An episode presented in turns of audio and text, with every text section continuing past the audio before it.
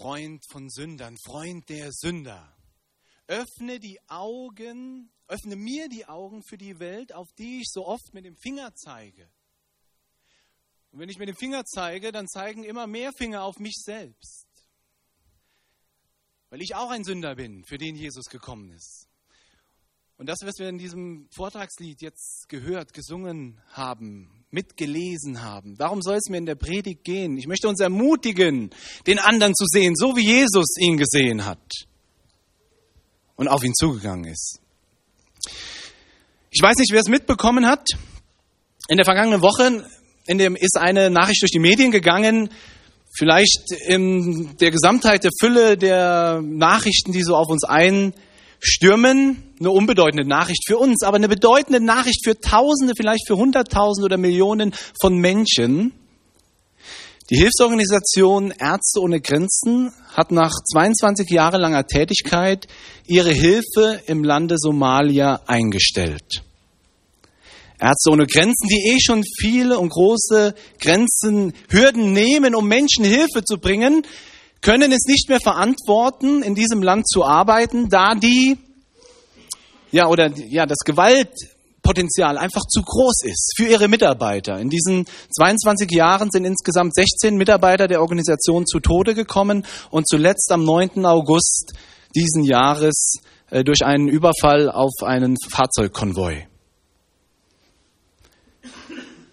Die, die Hilfe bringen, den Armen, den Notleidenden, den Ärmsten der Ärmen, die eh schon große Grenzen überwinden, eigene persönliche Grenzen, politische, Landesgrenzen, soziale, kulturelle Grenzen, denen, die kommen, um denen, die Hilfe nötig haben, Gutes zu tun, denen wird das, was sie Gutes tun wollen, noch verwehrt.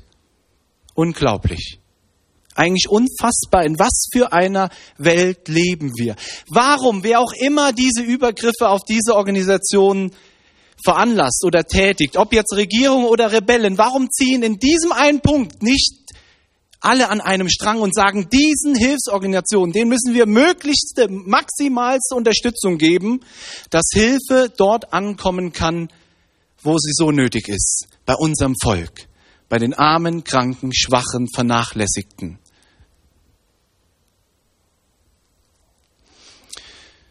Eine ganz ähnliche Situation sehen wir im Neuen Testament. Bei Jesus. Bei Jesus Christus selbst, der in diese Welt gekommen ist, um Hilfe zu bringen. Und Jesus ist der Retter ohne Grenzen, der Grenzen überwunden hat, um Hilfe zu bringen um Menschen Rettung und Heil, Gottes Liebe zu bringen. Und dafür hat er jede nur erdenkliche Grenze genommen. Und ihm wurde es auch immer wieder erschwert. Immer wieder wurde ihm diese Hilfe, die er bringen wollte, verwehrt. Die erste Grenzüberschreitung, die Jesus gemacht hat, war schon einfach darin, dass er, der Sohn des lebendigen Gottes, die Herrlichkeit bei Gott verlassen hat und ganz Mensch wurde. Ich habe vor zwei Wochen darüber gesprochen, dass Jesus ganz Mensch, aber auch ganz Gott war. Und dass das eine Erniedrigung war, eine Grenzüberwindung. Gott wird Mensch, um Menschen zu retten, um Menschen zu begegnen. Und er wird nicht einfach nur Mensch, er wird verletzlicher, abhängiger Mensch. Als Baby kommt er wird in eine Gruppe, Futterkrippe gelebt, wächst als Sohn des einfachen Zimmermanns in Nazareth auf. Eine erste Grenzüberschreitung. Und wir, wenn wir das Leben Jesu betrachten, dann sehen wir immer wieder diese Grenzüberschreitung. Und, und diese Grenzüberschreitung, dass er gekommen ist, um Grenzen zu überschreiten, um Hilfe zu bringen, Rettung zu bringen, Heil zu bringen, das war Jesu Selbstverständnis, das war sein Sendungsverständnis und dessen war er sich bewusst. Und das können wir zum Beispiel sehen, wenn wir ein Kapitel vorschlagen zu dem Predigtext von heute, nämlich Lukas 4, die Verse 16 bis 21. Da kommt Jesus nach Nazareth, seine Heimatstadt. Und er kommt in die Synagoge und Lukas berichtet uns davon, was dort passiert. Lukas 4 ab Vers 16. Und er kam nach Nazareth, wo er aufgewachsen war, und ging nach seiner Gewohnheit am Sabbat in die Synagoge und stand auf und wollte lesen. Da wurde ihm das Buch des Propheten Jesaja gereicht. Und als er das Buch auftat, fand er die Stelle, wo geschrieben steht, der Geist des Herrn ist auf mir, weil er mich gesalbt hat zu verkünden das Evangelium den Armen. Er hat mich gesandt zu predigen den Gefangenen, dass sie frei sein sollen, und den Blinden, dass sie sehen sollen, und den Zerschlagenen, dass sie frei und ledig sein sollen, zu verkünden das Gnadenjahr des Herrn. Und als er das Buch zutat, gab er es dem Diener und setzte sich. Und alle Augen in der Synagoge sahen auf ihn. Und er fing an, zu ihnen zu reden. Heute ist dieses Wort der Schrift erfüllt vor euren Ohren.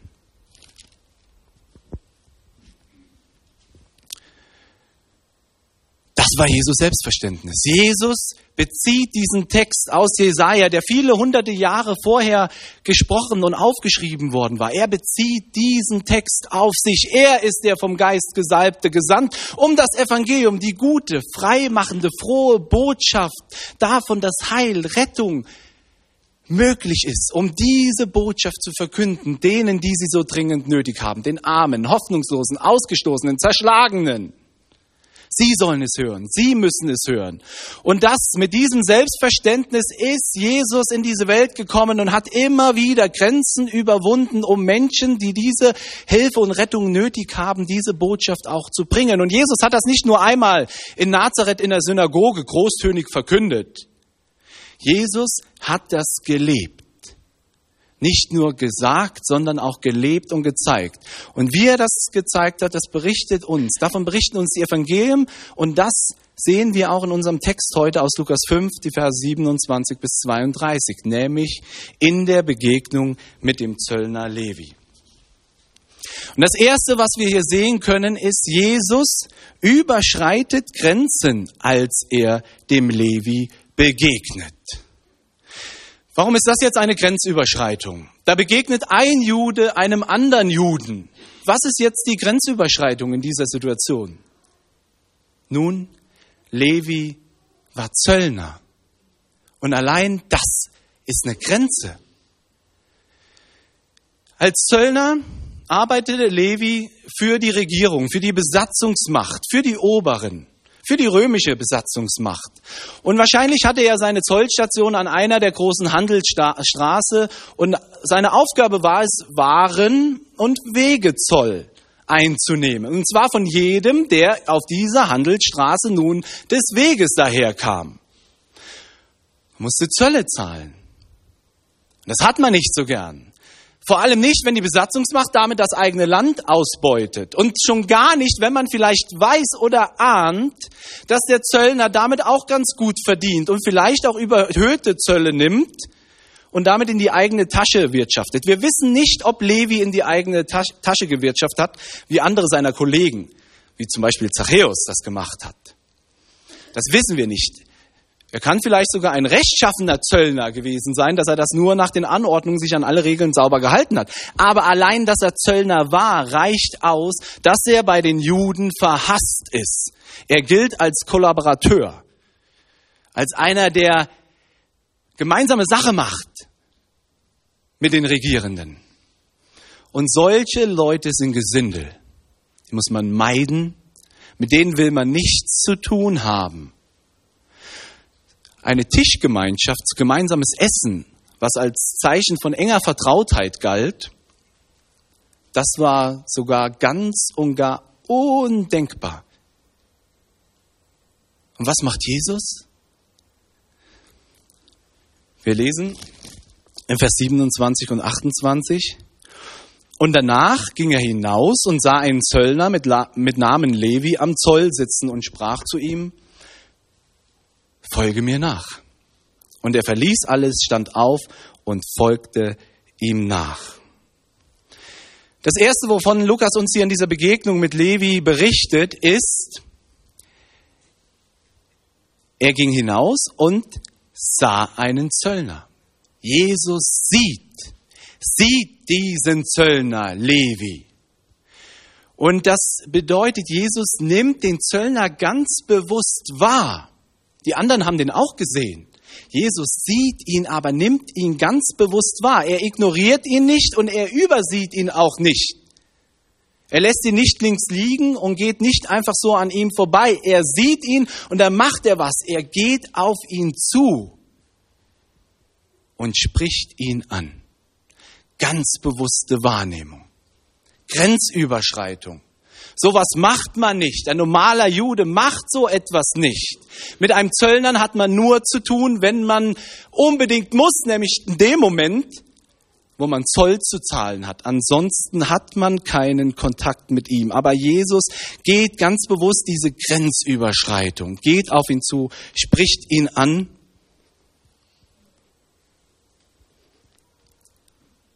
Und für Levi war das auch eine grenzüberschreitende Situation. Sowas kannte er nicht. Dass ein, ein frommer Lehrer, ein Mann, dem Tausende von Menschen zuströmen, um ihm zuzuhören, der hat was zu sagen.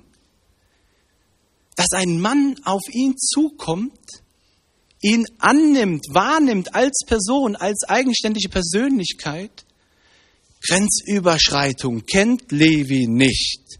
Und dann spricht dieser Mann auch noch drei Worte zu ihm. Folge mir nach. Drei Worte. Nur drei Worte.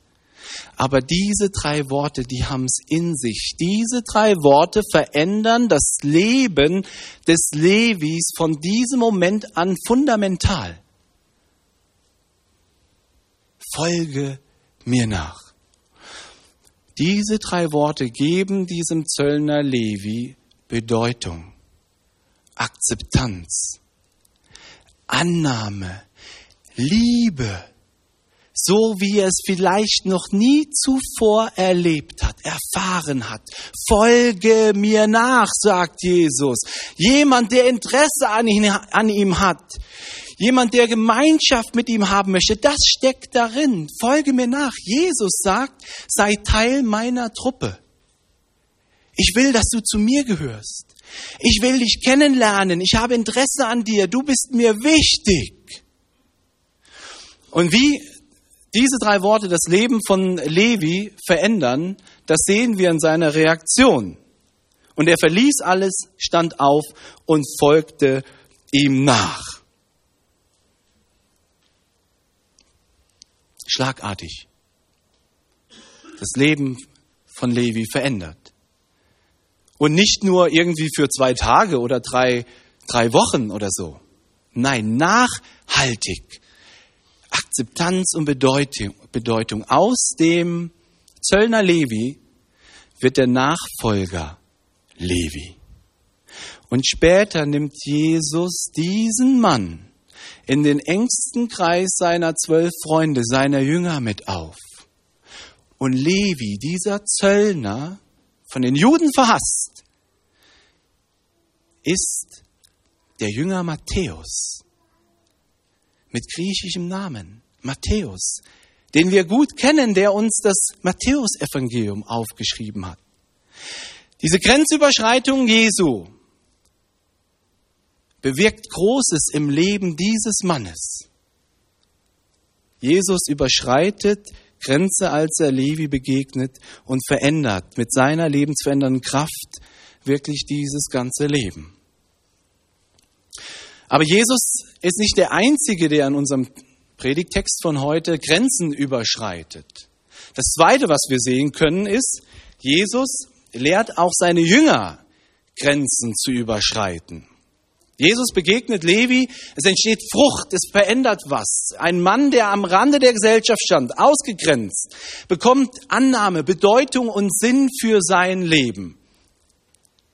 Und Jesus möchte, dass seine Jünger als seine Nachfolger auch lernen, Menschen, die am Rande stehen, zu begegnen.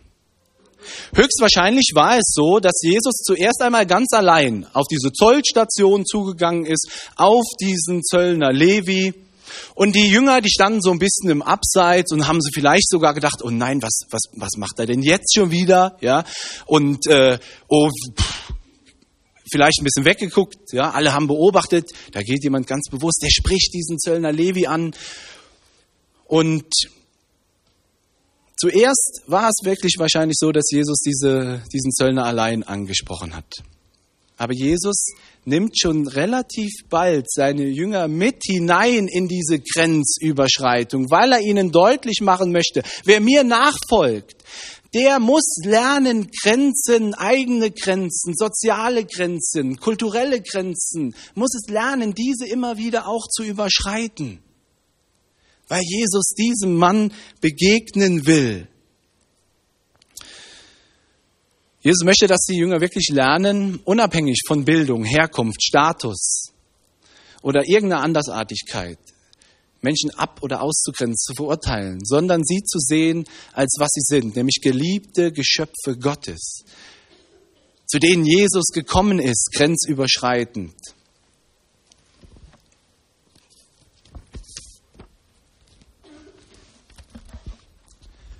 Und Lukas berichtet uns jetzt aktiv, wie jetzt die Jünger aktiv mit hineingenommen werden in diese Grenzüberschreitung, nämlich Vers 29 und 30. Und Levi richtete ihm ein großes Mahl zu in seinem Haus, und viele Zöllner und andere saßen mit ihm zu Tisch.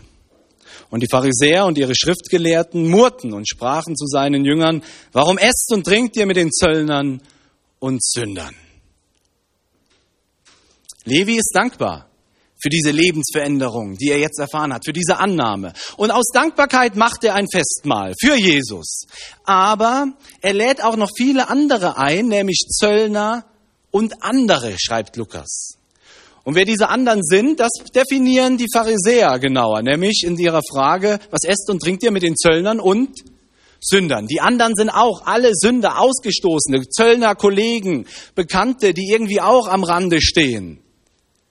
Und die sind jetzt alle bei diesem Festmahl und die Jünger sind dabei bei diesem Festmahl. Denn die Pharisäer sprechen die Jünger, die Pharisäer sprechen nicht Jesus an, sie sprechen die Jünger an. Warum esst und trinkt ihr mit den Zöllnern und Sündern? Unvermittelt finden sich die Jünger jetzt eben in dieser Gemeinschaft mit diesen ganzen Randgestalten der Gesellschaft wieder. Und unmittelbar sind sie herausgefordert, nun eigene Grenzen, eigene Vorbehalte zu überwinden. Und Levi möchte das wahrscheinlich auch ganz bewusst. Die anderen, die er eingeladen hat, die sollen auch diesen Jesus kennenlernen. Diesen Mann, der ihn so ohne Vorbehalte angenommen hat.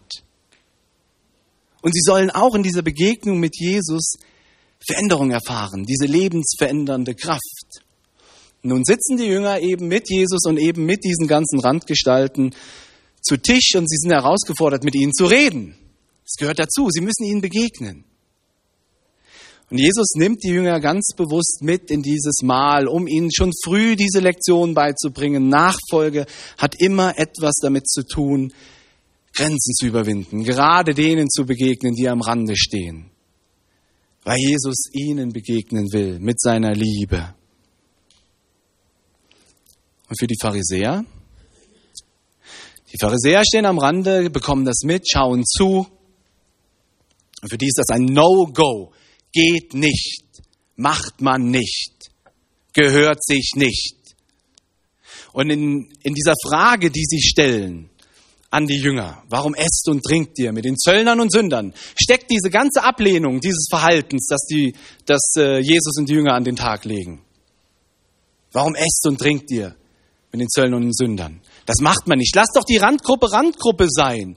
Lass die doch mit sich selbst irgendwie klarkommen. Mit denen haben wir nichts zu tun. Was soll das? Und eigentlich versuchen sie durch diese Frage denen, die am Rande stehen, die Hilfe nötig haben, versuchen sie zu verhindern, dass sie diese Hilfe bekommen, diese Annahme, diese Bedeutung, diese Rettung, diese Begegnung mit Jesus. So ähnlich vielleicht ein bisschen wie mit Ärzte ohne Grenzen in Somalia. Man gönnt es denen vielleicht nicht. Die sind ja selber schuld, warum sie am Rande stehen. Was muss der auch Zöllner sein?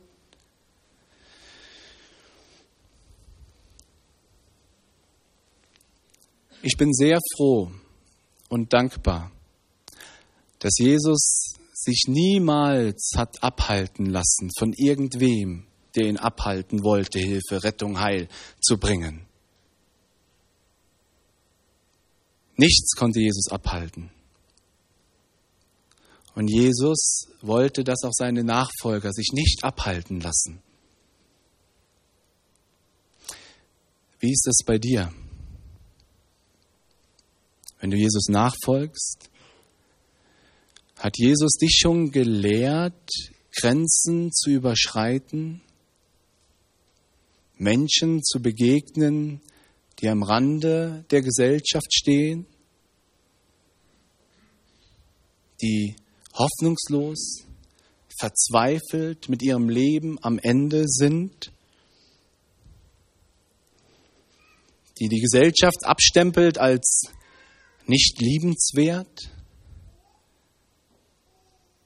Hat Jesus dich schon gelehrt, ihnen, diesen Menschen, seine Liebe zu bringen, seine Annahme? Und vielleicht überlegst du mal in deinem Leben, in deinem Umfeld, wo sind Menschen, die du kennst, denen du vielleicht jeden Tag begegnest, die verzweifelt sind, die hoffnungslos sind, die Hilfe so dringend nötig hätten und die die Liebe Jesu so dringend bräuchten für ihr Leben, dass diese lebensverändernde Kraft Christi in ihr Leben kommt, ihr Leben verändert.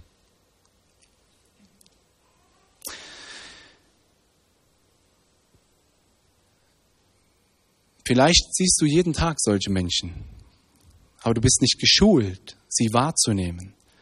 Vielleicht aus irgendeinem Grund hast du auch Mechanismen entwickelt, sie links liegen zu lassen, zu ignorieren, bewusst oder unbewusst.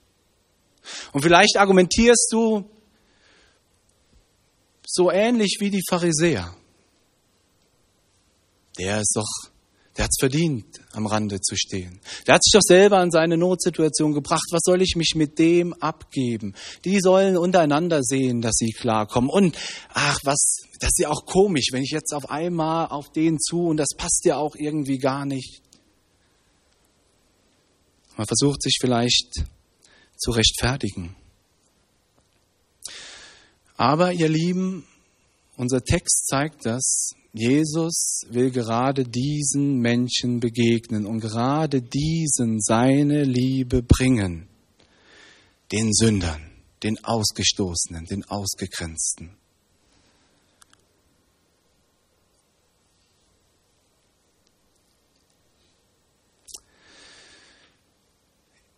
Ihnen gilt das Evangelium. Ihnen gilt diese froh freimachende Botschaft, Vergebung ist möglich. Du kannst heil werden. Das, was die Sünde in deinem Leben kaputt gemacht hat, das will Jesus heil machen. Allen voran diese Beziehung, die, die zu Gott, die die Sünde zerstört hat, die Beziehung zu Gott.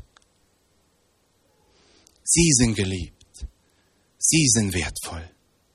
Und genau das sollen die Jünger als Jesu Nachfolger lernen. Diesen Blick sollen sie entwickeln, um dann selbstständig Grenzen, Grenzen zu überwinden. Evangelium ist eine Rettungsbotschaft für die Menschen, die Rettung brauchen. Das ist das Evangelium. Und deshalb gehört Grenzüberschreitung immer wieder auch zur Nachfolge dazu. Und wir sind herausgefordert, Grenzen zu überschreiten. Und ich denke, wir als Nachfolger Jesu sind auch oftmals versucht oder sind einfach oftmals dabei, Stempel zu verteilen an die Menschen, die wir sehen. Vorurteile abzustempeln. Problemfall, hoffnungsloser Fall, Sozialfall, Behinderter, Nervensäge, fallen uns viele Stempel ein. Und damit, das prägt dann auch unseren Umgang mit diesen Menschen. Jesus lehrt seine Jünger, die Menschen zu sehen, als was sie sind, als zutiefst geliebte Geschöpfe des Schöpfers und diesen Menschen seine Liebe zu bringen.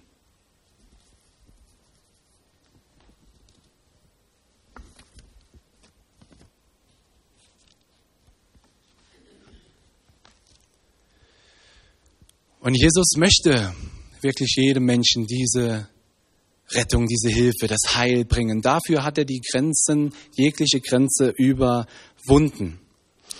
Und dass er den Wunsch hat, Rettung zu bringen, das wird auch deutlich in der Antwort, die er den Pharisäern gibt auf ihre Frage, warum esst und trinkt ihr mit den Zöllnern und Sündern? Und das ist das Letzte. Jesus ist wirklich der grenzüberschreitende Retter. Und das sehen wir in Vers 31 und 32. Und Jesus antwortete und sprach zu ihnen, die Gesunden bedürfen des Arztes nicht, sondern die Kranken. Ich bin gekommen, die Sünder zur Buße zu rufen und nicht die Gerechten. Hier formuliert Jesus nochmal ganz klar den Pharisäern, aber auch seinen eigenen Jüngern seinen Auftrag, wozu er gekommen ist, die Sünder zur Buße zu rufen, nicht die Gerechten die Sünder. Und damit jeder Mensch, unabhängig von seiner Herkunft, seines Status, weil jeder Mensch Sünder ist.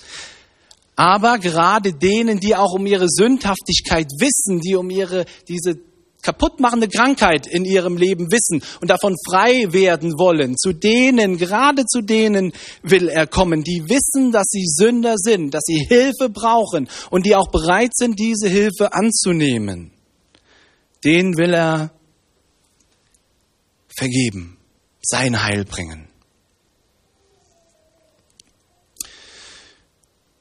Wenn du unter deiner Sünde oder deiner Sündhaftigkeit leidest, Schuld in deinem Leben hast, die dich zerreißt und dein Leben kaputt macht,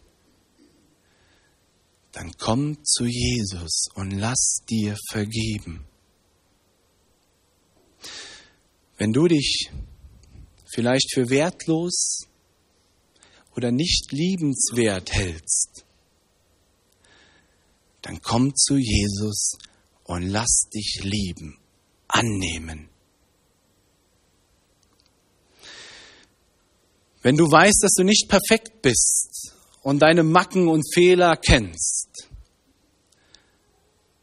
dann komm zu Jesus und lass dich verändern durch seine lebensverändernde Kraft. Wenn du weißt, dass du hoffnungslos bist eigentlich und dein Leben so, wie es im Moment verläuft, keinen Sinn macht,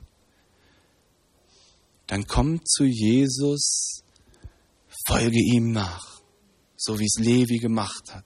Und lass dir darin tiefen Sinn und Zukunft geben. Eine Zukunft, die im Hier schon anfängt und die reicht bis zur Ewigkeit.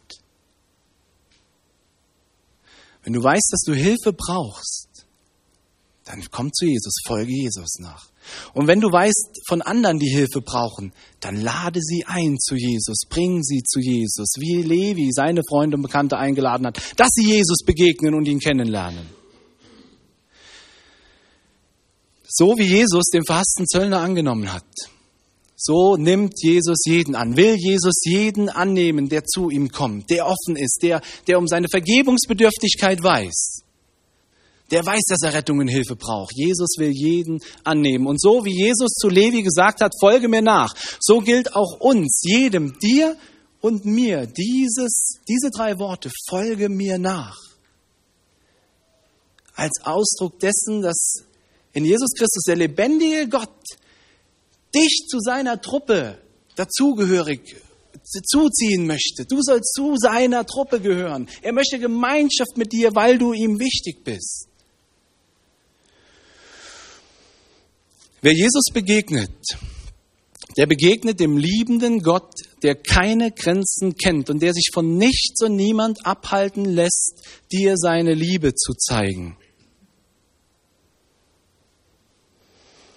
Und dann spielt wirklich überhaupt nichts eine Rolle. Und nichts hält Christus davon ab, dir begegnen zu wollen. Wirklich nochmal, nicht deine Herkunft, nicht dein Aussehen, nicht was du in den Augen dieser Welt, in dieser Gesellschaft erreicht hast oder nicht erreicht hast. Nicht die Gedanken, die andere über dich haben. Und ihr Lieben, auch nicht die Gedanken, die wir selbst über uns haben. Nicht deine schlimmste Tat und nicht dein, dein schmutzigster Gedanke. Nichts. Nicht die größte Sünde hält in deinem Leben, hält Jesus davon ab, zu dir kommen zu wollen, in dein Leben, dein Leben reich zu machen, dir vergeben zu wollen, dich lieben zu wollen, dir seine Liebe zu zeigen.